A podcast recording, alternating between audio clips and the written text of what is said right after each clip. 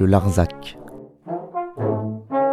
Le nom résonne encore pour certains comme un exemple d'une lutte sociale réussie et qui plus est contre l'armée. Des paysans contre des soldats, des canons contre des moutons. Les symboles d'une opposition de plus de 10 ans sur ces quelques kilomètres carrés du sud de la France, avec au bout la victoire de David contre Goliath. La lutte a continué et en 1985, les 6300 hectares de terre que l'armée avait achetés pour s'agrandir ont finalement été transférés de l'État par bail amphithéotique à la Société civile des terres du Larzac, SCTL. Depuis, des femmes et des hommes vivent sur ces terres, ils ont appris à les gérer, les développer et les cultiver ensemble. Mais le contexte évolue, les problématiques changent, une nouvelle population s'installe, tour d'horizon non exhaustif et totalement subjectif de ceux qui sont et font le Larzac aujourd'hui.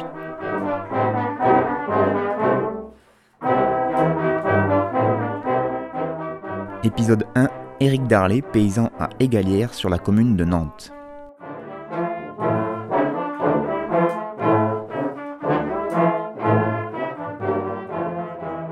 Ben, je suis venu parce que moi j'étais déjà berger sur le sud du Larzac, parce que je suis venu en vacances beaucoup sur l'Odève, euh, donc euh, au-dessous, hein, dans l'Hérault. Et dès que j'ai pu faire euh, berger, c'est-à-dire vers l'âge de 15 ans, je suis monté sur, sur Saint-Félix-de-Léras, qui est un petit village juste au ras du, bord du plateau sud, vers le Kellar. Et voilà, donc j'ai commencé à garder l'été jusqu'à tout plaquer de mes études à, 17 ans, pour même 18, pour venir faire, faire berger. Et euh, du coup, ben, j'ai fait un BPREA à Sainte-Afrique, à la Cazotte. Et puis j'ai euh, aidé au montage du service de remplacement du lot des voies Larzac, qui était animé à, l'époque, il y avait une, équipe assez intéressante, le MIVOC Travailleurs Paysans, avant la Confédération Paysanne. Et on avait mené quelques actions, moi, euh, ben, pas installé, mais je me sentais déjà comme, comme agriculteur, éleveur. Quoi. Voilà, donc euh, j'ai su après que bah, sur euh, le nord Larzac, du côté Aveyron, il y avait euh, des fermes encore à, où on pouvait postuler. Et du coup, bah, la ferme suivante, ça a été Égalière, sachant qu'il y aurait des problèmes avec le, propriétaire, ou du moins l'ex-propriétaire, puisque la ferme appartenait à l'État. Et on a postulé avec un collègue qui s'appelle Christian. Et, puis on a été accepté. Au milieu de sept candidats, c'est nous qui avons été choisis pour le, projet d'Égalière avec une installation super difficile parce que euh, le propriétaire avait installé une, famille d'ouvriers agricoles dans la maison. Enfin, ça a été compliqué. En fait, c'était un peu spécial. C'était un, gars qui avait signé le, pacte des 103 de ne pas vendre à l'armée, mais qui, à la fin du camp, quand euh, Mitterrand a dit stop, euh, la famille ont quand même vendu. Donc c'est une sorte de micro-scandale, mais bon, voilà, ils ont vendu. Et lui, le, le fermier, en fait, qui, était, qui faisait partie de la famille, comptait rester sur la ferme en étant prioritaire. Euh, voilà, sauf qu'ils sont tombés sur nous, on a fait une bagarre, et même juridiquement, on a gagné. Ce qui fait que bah, il a dû partir de l'affaire, mais ça a été quand même une bagarre qui a duré euh, plus d'un an et demi, quoi. Un an et demi euh, sur place, avec quand même du soutien des gens du Larzac pour, pour permettre notre installation. Et donc il y avait déjà une installation laitière, hein, qu'on a repris à notre compte, et puis voilà, et des bâtiments qui étaient en mauvais état, qui, étaient, qui avaient été dégradés au départ du, de, l'ancien fermier. Donc euh, voilà, il a fallu quand même euh, faire pas mal de choses. Et à l'époque, eh ben, ça m'a un peu aussi coûté mon couple avec euh, Marie, ma compagne de l'époque, et qui, voilà, qui a au bout d'un an a un peu craqué. Et voilà, et donc on s'est installé là. au bout de deux ans ou trois ans, puisqu'on s'est installé en 86, ben, en 89-90, Christian est parti, a arrêté. Il a voulu faire lui, ben, il a été dans le son. Euh, et, moi, je me suis associé avec un, gars aussi du Larzac, là, Didier de, de Beaumescure. Et là aussi, ça, a un peu frité au bout de un peu plus d'une année. Et donc, je me suis retrouvé tout seul à continuer le brebis laitière sur une partie de la ferme. Et voilà, depuis, je suis toujours là, hein, voilà, à, faire euh, des brebis laitières jusqu'en 2012 puisque là, un peu fatigué, et puis moi j'avais déjà démarré les huiles essentielles à l'époque. Entre temps, j'avais fait des sangliers, j'ai fait un peu, j'aime bien un peu les choses originales. Euh, j'avais vraiment l'envie de continuer d'investir un peu plus dans les huiles essentielles, et donc j'ai trouvé Laurent Reversa, qui, euh, qui lui cherchait une ferme, et donc qui a repris la partie des tiers de, la ferme ici. Et nous, on est resté avec Marie-Christine, qui est potière. Dans la maison et j'ai gardé quelques hectares pour rester agriculteur Voilà, parce que j'ai encore quelques bêtes et, et je investis à fond sur, le, sur les huiles essentielles et notamment les soins aux animaux parce que comme ça je relis tout ce que je sais sur le, le troupeau, les, les animaux, mon expérience d'éleveur, je la lis avec euh, mon expérience de, des huiles essentielles.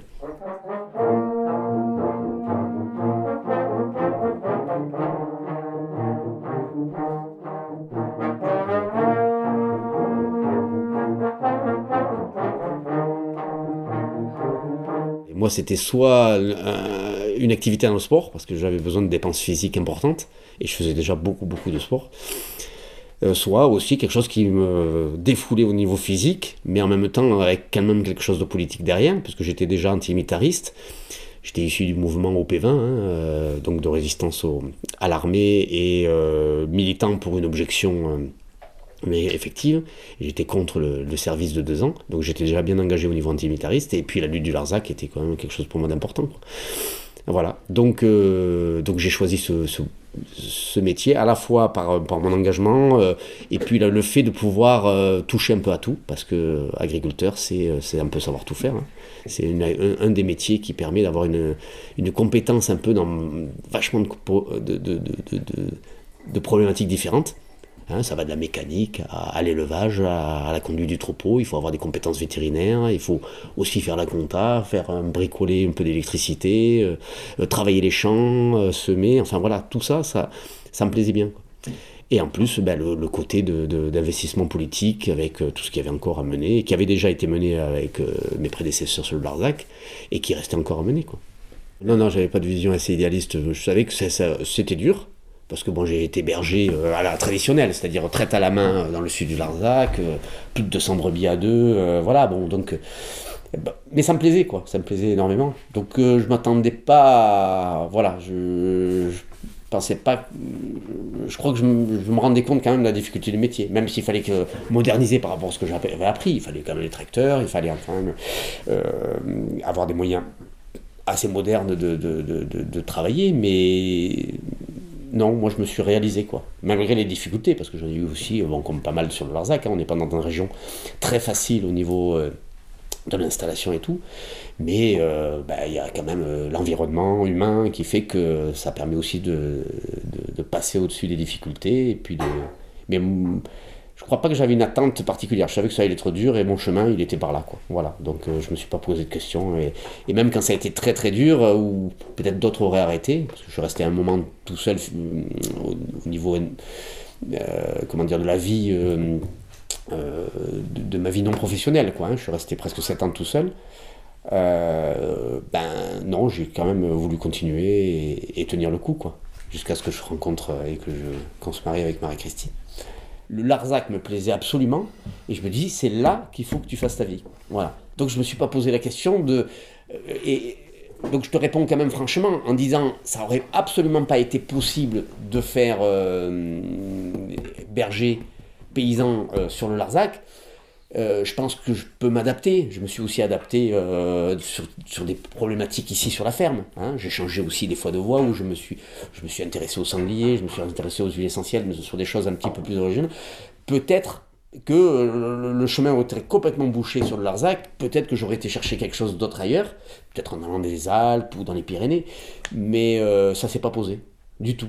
Donc euh, mon chemin a été quand même euh, là, j'ai postulé euh, avec un super copain pour pouvoir avoir la ferme, on a été accepté et puis la voie a été tracée quoi. Il fallait, il y avait plus qu'à, il fallait faire.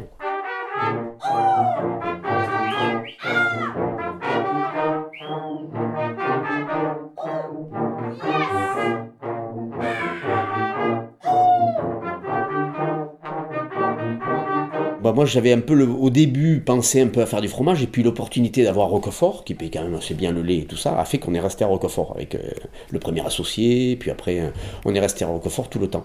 À un moment, euh, j'étais dans le projet de, des bergers du Larzac au tout début, même avant qu'il se monte, en étant un petit peu intéressé. Mais déjà j'avais la, perspective à l'époque de lâcher un petit peu la partie brebis laitière en essayant de trouver un associé ou quelqu'un qui veuille travailler et qui prenne en charge la partie la partie laitière. Hein. Et à ce moment-là, moi j'aurais été euh, favorable euh, du, moment du passage en bio de la ferme, de, de vendre le lait à l'époque, de sortir de Roquefort et d'être au berger du Larzac. Euh, c'est vrai qu'au depuis le départ, je suis aussi à la CUMA de, de Rococourbe, hein, qui est une, la coopérative agricole, qui permettait aussi de mutualiser le matériel. Euh, voilà, après, euh, sur le fait de la vente directe, après, ben, moi je l'ai fait sur d'autres projets, puisque je me suis installé à un moment, j'ai fait du sanglier en plus des, brebis laitières. Et puis maintenant, je suis aussi sur la production de, d'huile essentielle, et là aussi, je suis beaucoup en vente directe. Quoi. Donc euh, tout ce côté-là, c'est vrai que c'est une chance, et puis c'est le fait que ce côté un peu difficile, et puis le réseau social du Larzac, politique et social, mais surtout social du Larzac, fait que ça laisse pas mal de place à des initiatives particulières. Euh, peut-être que le côté rude du Larzac aussi euh, incite des gens un petit peu à caractère à s'installer, à, vouloir faire un petit peu leur, leur, leur, projet. Et bon, je pense que tout ça, c'est un mixte, effectivement. Quoi. Le côté un peu rude fait qu'il faut trouver des solutions, et puis le fait du réseau, euh, de la dynamique, de, de la réflexion. Voilà, je pense que tout ça, c'est un, melting pot qui, qui, brasse plein de choses. Voilà. Je connaissais déjà les huiles par, par Valnay à l'époque, adolescent, j'avais déjà testé un petit peu les huiles. Et puis bon, j'avais laissé un petit peu tomber. Et puis quand je me suis posé le problème ici, c'est lié au contexte de la ferme aussi. De voir un peu les, terrains s'embroussailler énormément. On a eu en 91, 90, 91, avec euh, quelques-uns du Larzac, le projet de faire du bois déchiqueté pour faire du chauffage. Et euh, ça a un peu capoté parce que bah, le fuel est resté très très bas à l'époque, et puis bon, on est resté comme ça, mais il y avait eu déjà un projet d'achat d'une machine à déchiqueter, de chaudières, de mini chaudières bricolées pour, pour le chauffage au bois déchiqueté. Et ce qui fait que moi, j'ai vite pensé à, l'idée de, en plus, profiter de ça pour faire du broyage et de l'huile essentielle pour dégager des espaces sur le cos. C'est-à-dire le genévrier qui bouffe pas mal d'espace, le pain sylvestre aussi. C'était un moyen de pouvoir valoriser euh, des rémanents, des choses qui, normalement étaient broyées ou brûlées. Euh, et, tout le monde a un peu abandonné le bois déchiqueté, en fait. Donc j'ai récupéré le broyeur. Et, euh, puis j'ai commencé donc en 96 à faire du, dégagement de, genévrier en employant un petit peu quelques jeunes du coin pour, m'aider à couper du bois. Voilà, c'est ce que je fais toujours. Et, ça m'a permis, d'un côté, c'est quelque chose à tiroir, c'est-à-dire qu'en même temps, euh, je fais l'élevage et je récupère de l'herbe de parcours en, dégageant l'espace, en redégageant l'espace, et en même temps, je fais quelque chose d'un peu valorisé et qui, au fur et à mesure, même, je n'avais pas pensé ça au début, euh, je voulais le vendre directement à des, à des grossistes ou à des gens directement, hein, le genévrier. Et puis, progressivement, je me suis dit, mais pourquoi pas l'employer sur les animaux? Et puis, finalement, est arrivé un petit peu voilà, cette réflexion, l'utilisation chez moi. Et puis après, avec la chance d'avoir un groupement vétérinaire comme l'AVEM, l'Association des vétérinaires et éleveurs Milavoie, euh, qui permet d'avoir des, vétérinaires à, plein temps et qui, sont en relation étroite avec les éleveurs en permanence, de pouvoir développer un projet sur l'aromathérapie vétérinaire. Et donc d'utiliser ces huiles essentielles, pas que chez moi, pas que sur mon troupeau, mais aussi chez les autres troupeaux. Et puis de faire des essais, valoriser, tout ça. Donc ça, ça a commencé ce projet en 2007. Donc j'ai commencé à faire des huiles essentielles en 96. En 2007, j'ai commencé à penser à travailler sur le troupeau en aromathérapie vétérinaire en dehors de, mon troupeau à moi, mais pour les autres. Et puis voilà, maintenant on est en 2016, et puis euh, voilà, ça, s'est un peu développé.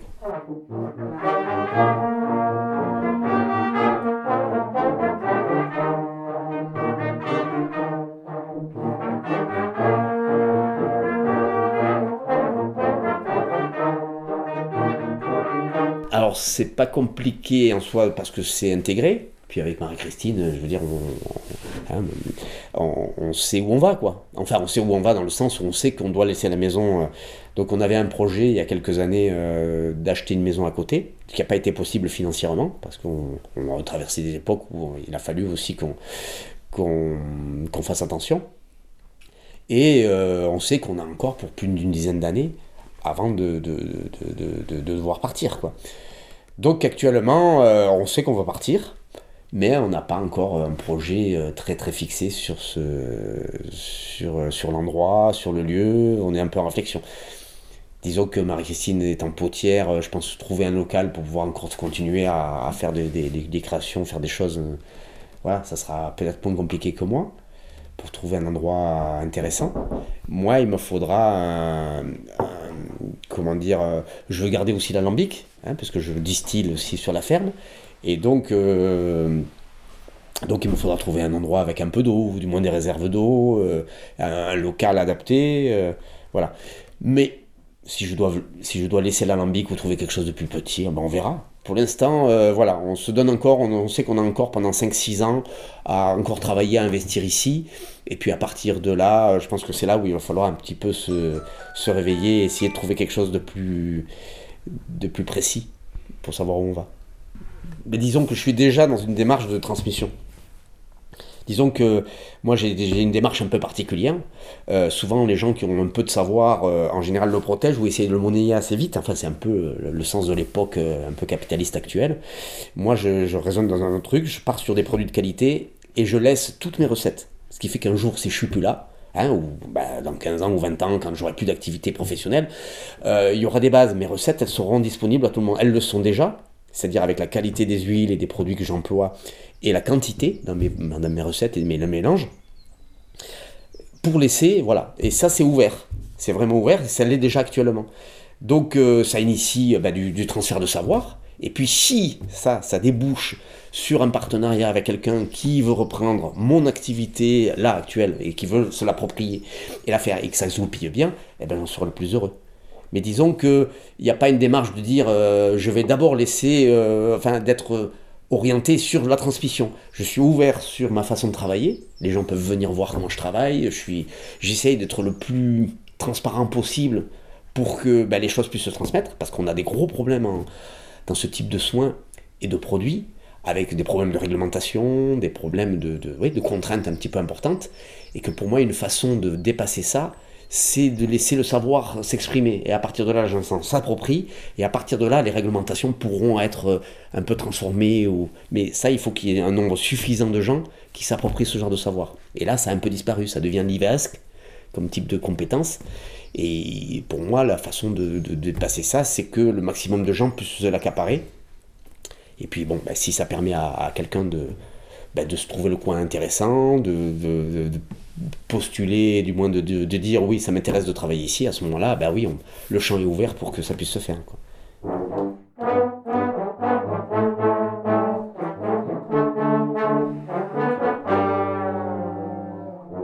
C'était parfait parce que euh, bah, toute la ferme, même la, maison et SCTL, et le contrat du départ, il l'est toujours, c'est que à la retraite, eh ben, on va laisser la, ferme. Euh, du moins maintenant ce qui m'en reste, parce qu'il y a une partie qui est, allée à un voisin, euh, la maison et la partie des, sols iront à un repreneur. Donc c'est clair.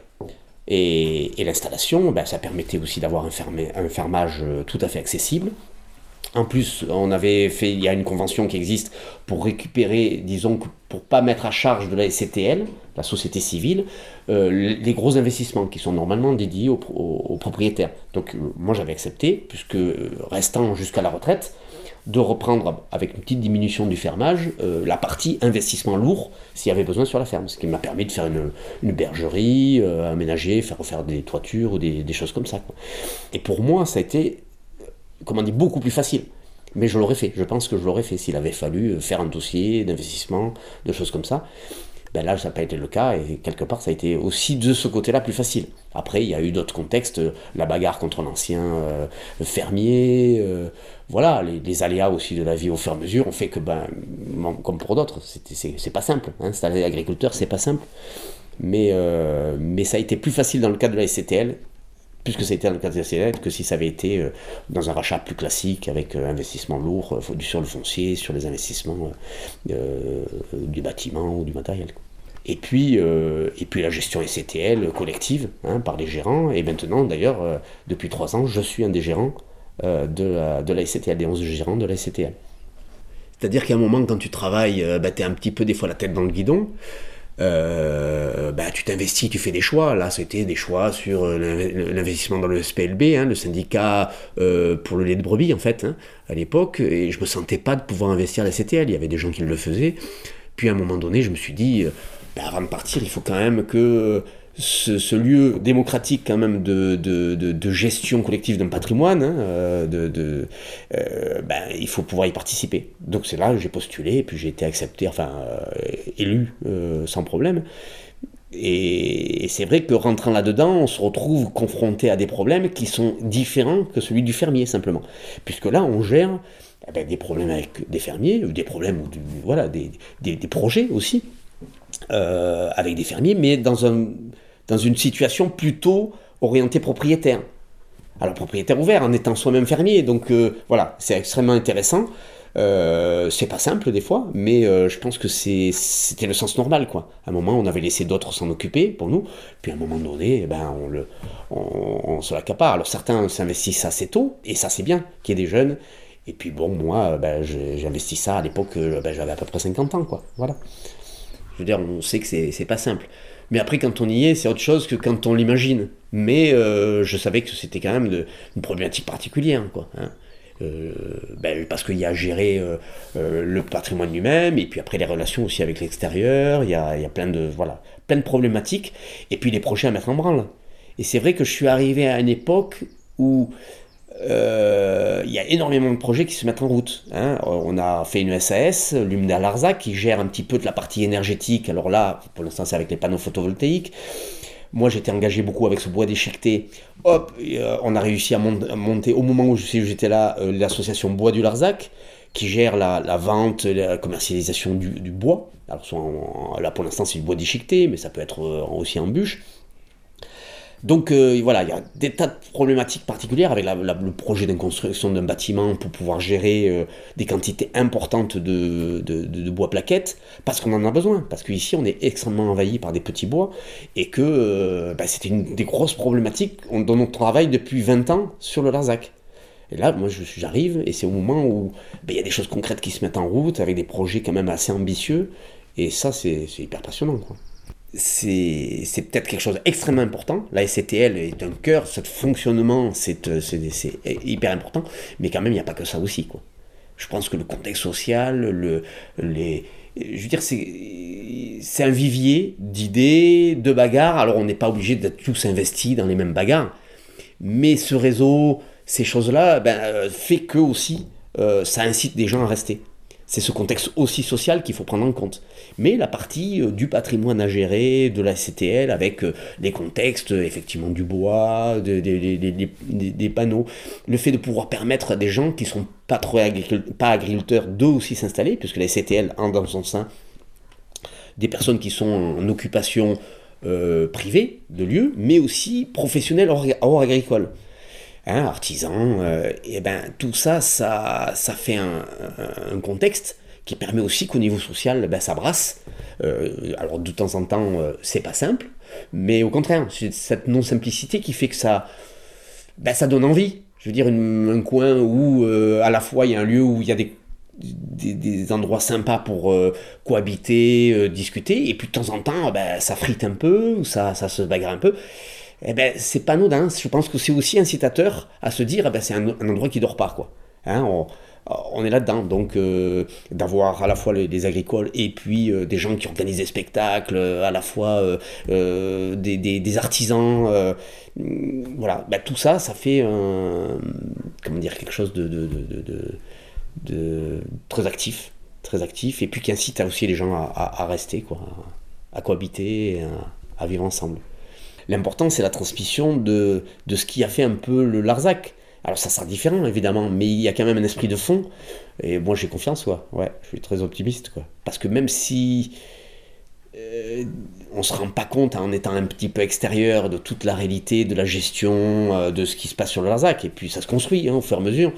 Il euh, n'y a pas de raison que les gens ne soient pas aussi compétents euh, maintenant, que les jeunes ne soient pas aussi compétents et se construisent de façon aussi efficace et aussi intéressante que ce qui s'est fait euh, contre l'armée, parce qu'il y avait des pièges à l'époque. Hein. je veux dire, il y avait l'armée en face, et puis quand l'armée n'était plus là, ça aurait pu être le, fait de dissension, de choses comme ça. Et puis avec quand même une unité, je pense que c'est aussi capable maintenant de pouvoir gérer la, problématique multiple de la vie sur le Larzac tout en maintenant une certaine cohérence. Euh, j'espère, mais moi j'y crois.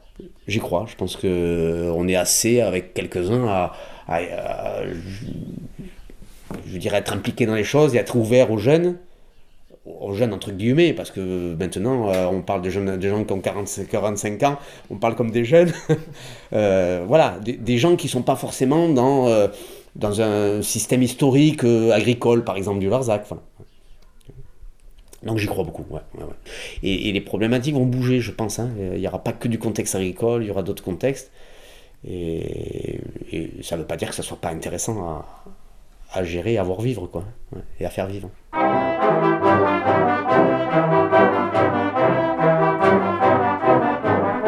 Fin de ce premier épisode, merci beaucoup à Eric et Marie-Christine, sa femme, pour leur disponibilité et leur accueil. Rendez-vous pour le prochain épisode avec Julien Bernard, paysan au Truel sur la commune de Millau. Toutes les musiques sont de l'atelier fanfare Larzaco Poète Poète.